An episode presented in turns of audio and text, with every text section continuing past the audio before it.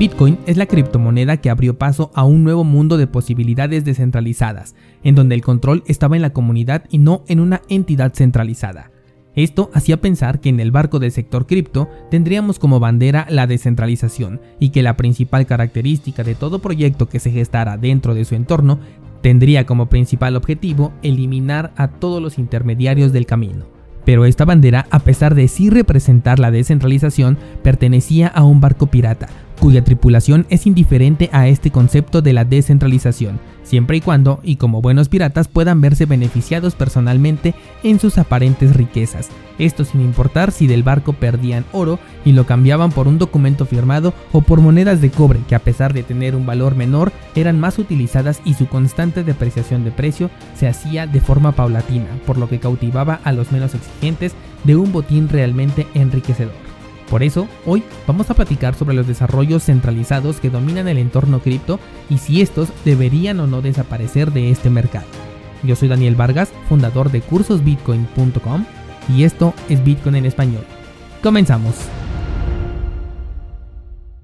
Bienvenidos descentralizados a este lunes 5 de abril de 2021, día en que vamos a someter a juicio los servicios centralizados. Te estoy hablando de casas de cambio, blockchains, protocolos, criptomonedas, tokens, servicios de custodia, de trading, wallets, servicios DeFi que están disfrazados de descentralización, entre muchos otros. Y es que últimamente he tenido muchos debates con los descentralizados debido a proyectos que evidentemente son centralizados y que ellos lo saben, pero aún así les cautiva. Les cautiva el hecho de poder sacar dinero con estos proyectos. Dinero fácil, por así llamarlo, ya que fue creado de la nada. Y que se vean por donde se vean, al no tener esta característica de la descentralización, no deja de ser comparable a cualquier otro sistema económico existente y vulnerable que se pueda utilizar hoy en día. En otras palabras, un proyecto cripto centralizado es igual o incluso peor que estar dentro de un banco, una reserva federal o un juicio donde si tu palabra no beneficia a la empresa, entonces la perjudica.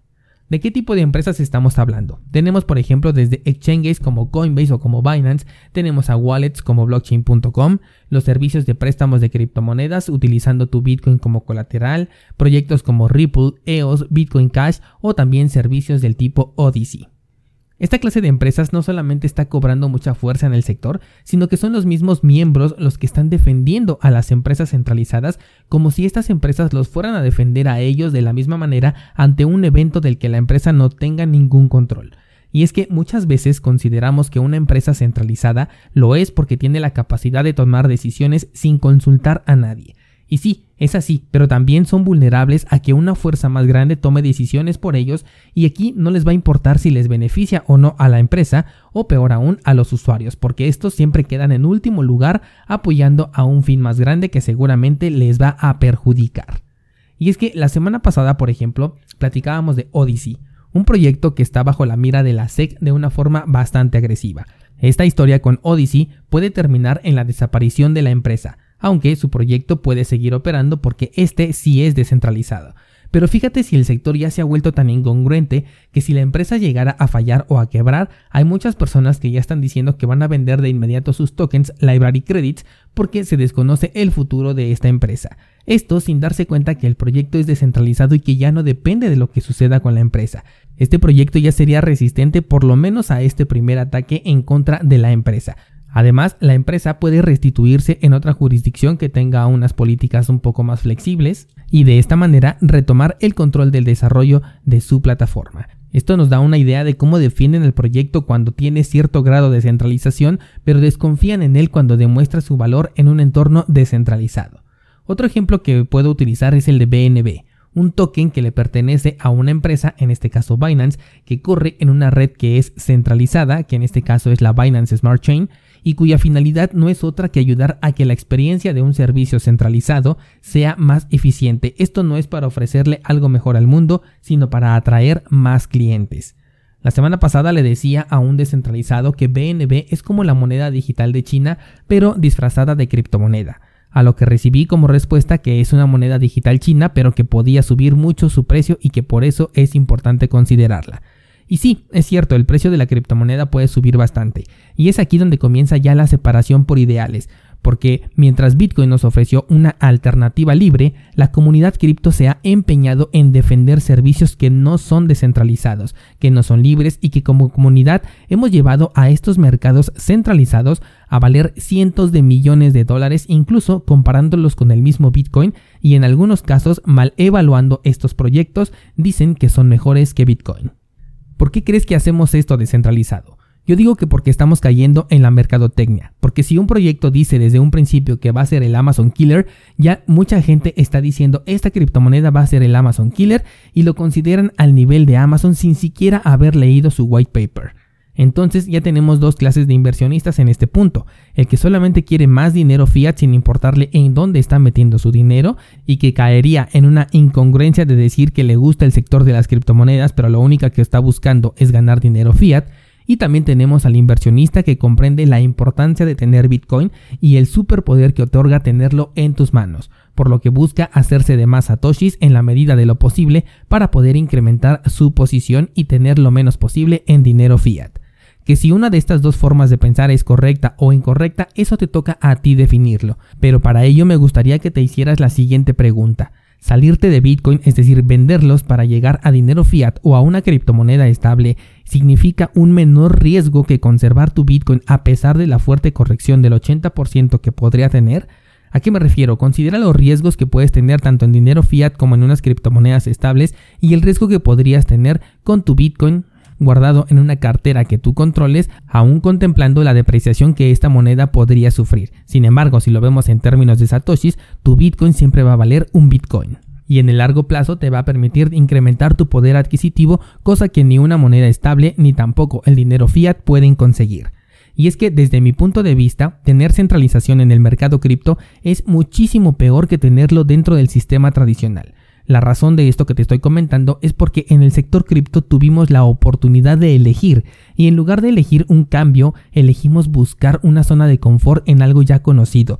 disfuncional pero que ya se volvió una costumbre para nosotros. Tuvimos la oportunidad de definir que el sector cripto fuera un parteaguas para el desarrollo económico del futuro, y en lugar de hacer eso buscamos crear un banco para criptomonedas, una reserva federal para criptomonedas y replicar todo aquello que conocemos en el sector tradicional, pero ahora utilizando criptomonedas. De hecho, esto en las noticias se publica como una innovación, como un alcance, como una adopción o incluso como un crecimiento del sector cripto. Y la verdad es que cada uno de estos son pasos hacia atrás en lo que Bitcoin ya nos había mostrado sobre el futuro.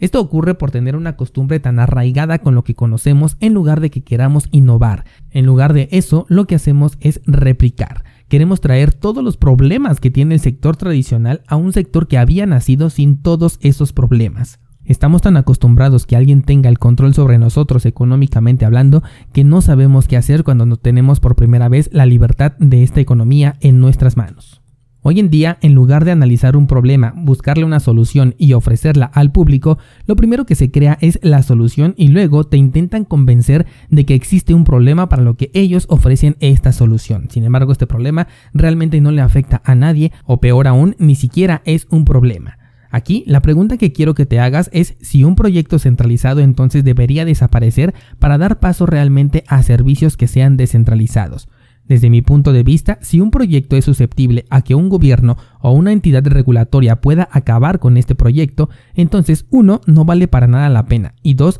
debería de desaparecer, sobre todo si trabaja con criptomonedas porque en lugar de estar votando por nuestra libertad, estamos reclamando que alguien nos controle, estamos exigiendo que alguien se encargue de nuestro dinero porque no sabemos qué hacer con esta gran libertad que tenemos y que se aproveche de ello, que nos entregue un rendimiento ridículo en comparación ya sea con la depreciación del activo que estamos utilizando o en comparación con la inseguridad que está corriendo nuestro dinero ahí dentro. En lo personal no tengo ningún interés porque alguna de estas empresas centralizadas continúe existiendo, sobre todo los bancos, los procesadores de pago, los exchanges, etc. Y sí, nos han ofrecido a lo mejor muchas alternativas sencillas, nos han hecho muy eh, fácil esta comunicación entre dinero fiat y criptomonedas, sin embargo creo que ya estamos en un punto donde debemos alcanzar cierto nivel de madurez y comenzar a utilizar Bitcoin como realmente se desarrolló desde un principio, de manera descentralizada, tanto los intercambios, las carteras, E incluso si se quieren ganar intereses, se pueden generar desarrollos descentralizados que realmente te lo permitan, pero que no estén jugando nada más con el dinero de las personas, que no lo estén pasando de una cartera a otra y que eso te digan que ya representa un rendimiento, sino que realmente tenga una actividad productiva de donde se obtengan unas ganancias y que sean estas ganancias las que pueda distribuir a sus usuarios. ¿Qué opinas de centralizado? Me encantará leer tus comentarios en la sección correspondiente o directamente puedes escribirme a mi Instagram, sabes que tienes el enlace en las notas de este programa para compartirme cuál es tu opinión. ¿Tú crees que los servicios centralizados deben seguir existiendo? ¿Crees que aquí hay espacio para cualquier tipo de servicio, sea centralizado o descentralizado, y que somos nosotros los que debemos elegir cuál se acomoda mejor a nuestras necesidades? ¿O crees que el sector de las criptomonedas se está desviando de la filosofía que desde un principio Bitcoin nos ha marcado y que estamos creando ahora una réplica del sistema económico tradicional que tanto trabajo nos ha costado dejar atrás y que solamente lo pudimos hacer gracias a la existencia de Bitcoin?